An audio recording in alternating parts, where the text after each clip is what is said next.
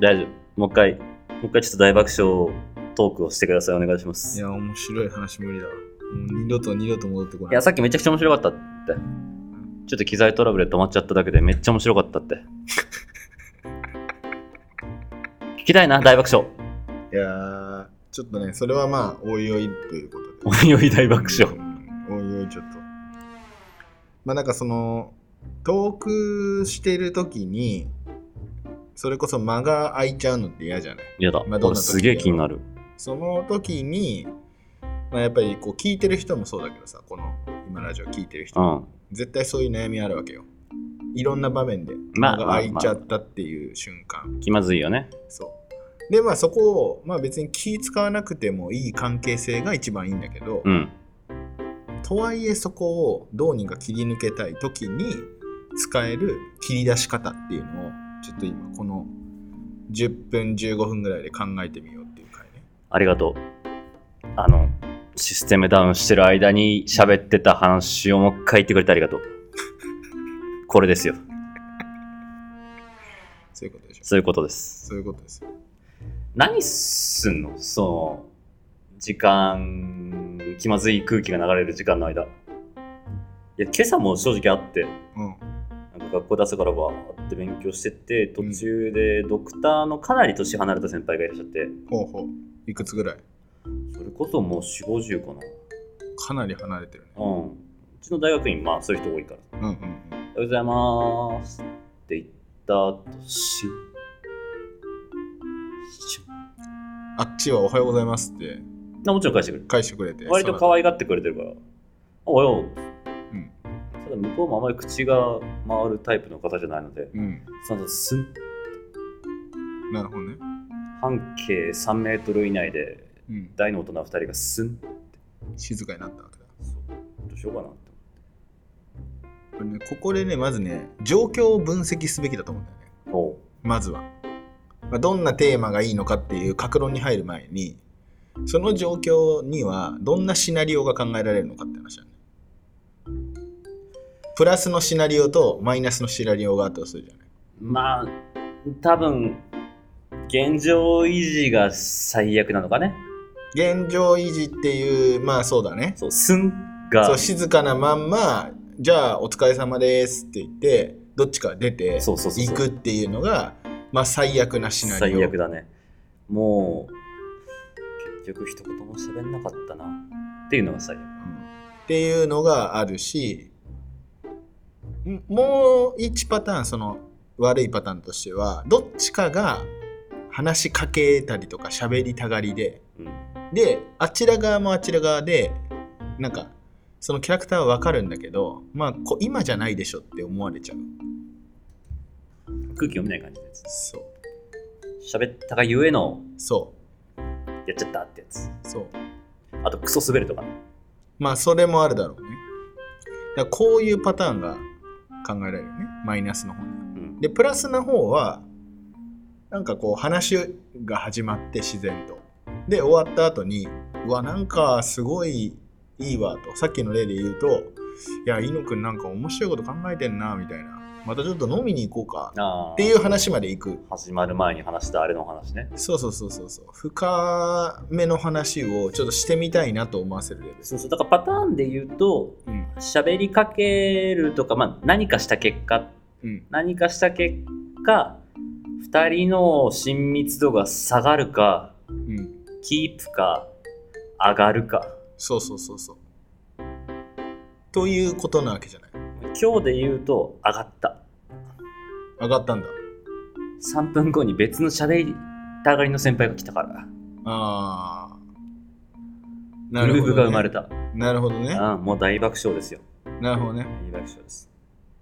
いやそこだよね。だからそれをさか、どういうシチュエーションで、どういうテーマだったら。だからこれ今回は、1対1だった場面で、これを切り出せば、だから面白い話題にいけるっていう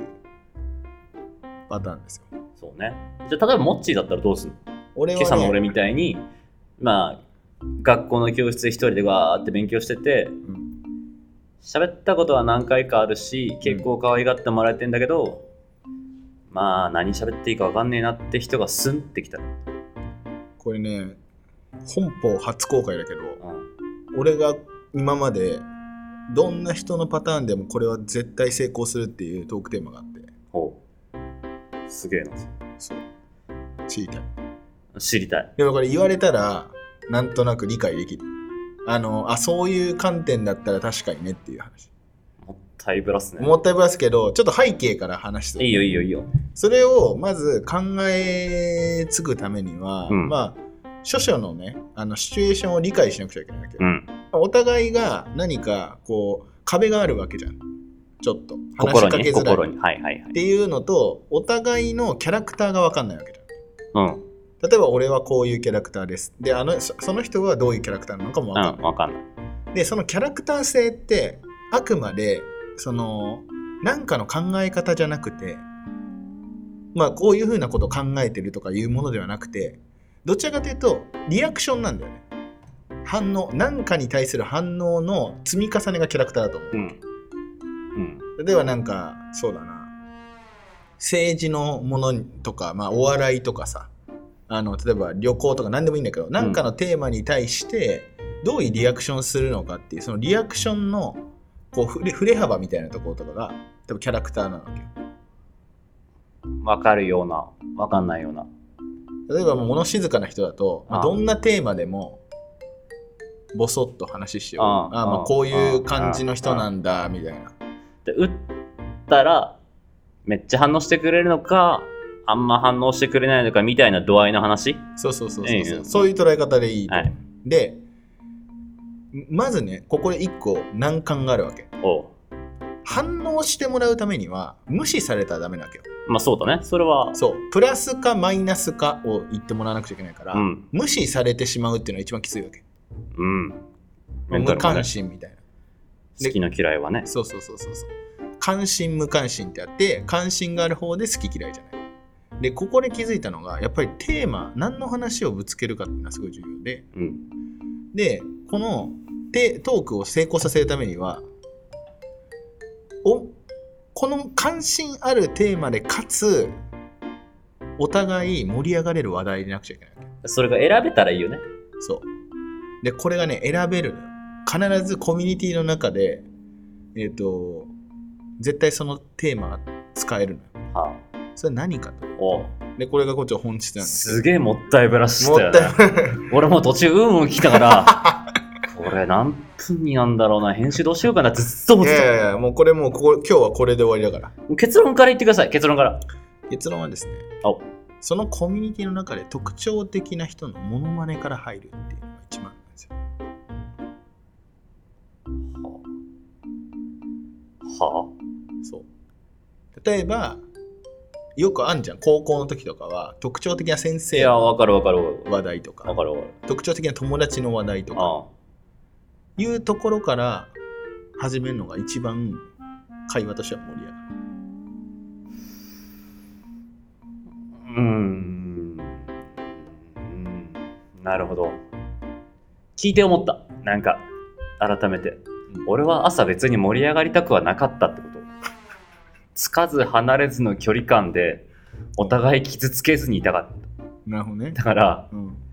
例えば2人の共通の、ね、コミュニティのひ特徴的な人である、こう、教授のモノマネで、うん、おはようございますを言ったとして、盛り上がったらそれはそれでめんどくせえなって思っちゃう。いやでもねこれは間違いないと思うんだよね俺の中では。やったことあるの基本ね職場でね最初入ってきた人たちに対してはやっぱこう会話の切り口はそこだよね基本はなるほど。そのパターンでじゃあ絶対行くの。うんこのパターンで外したことはあまりないマジか、じゃあ、今度もし、飲みに行ったりして、誰かのものまねしたらそうだなって思うわ。あ、モッチーあのテクニック使ってんなって思う。 なんかそう見られるとね多分この会話あんまり盛り上がらなくなるこう自然としたこうなんか自然の反応がなくなるからね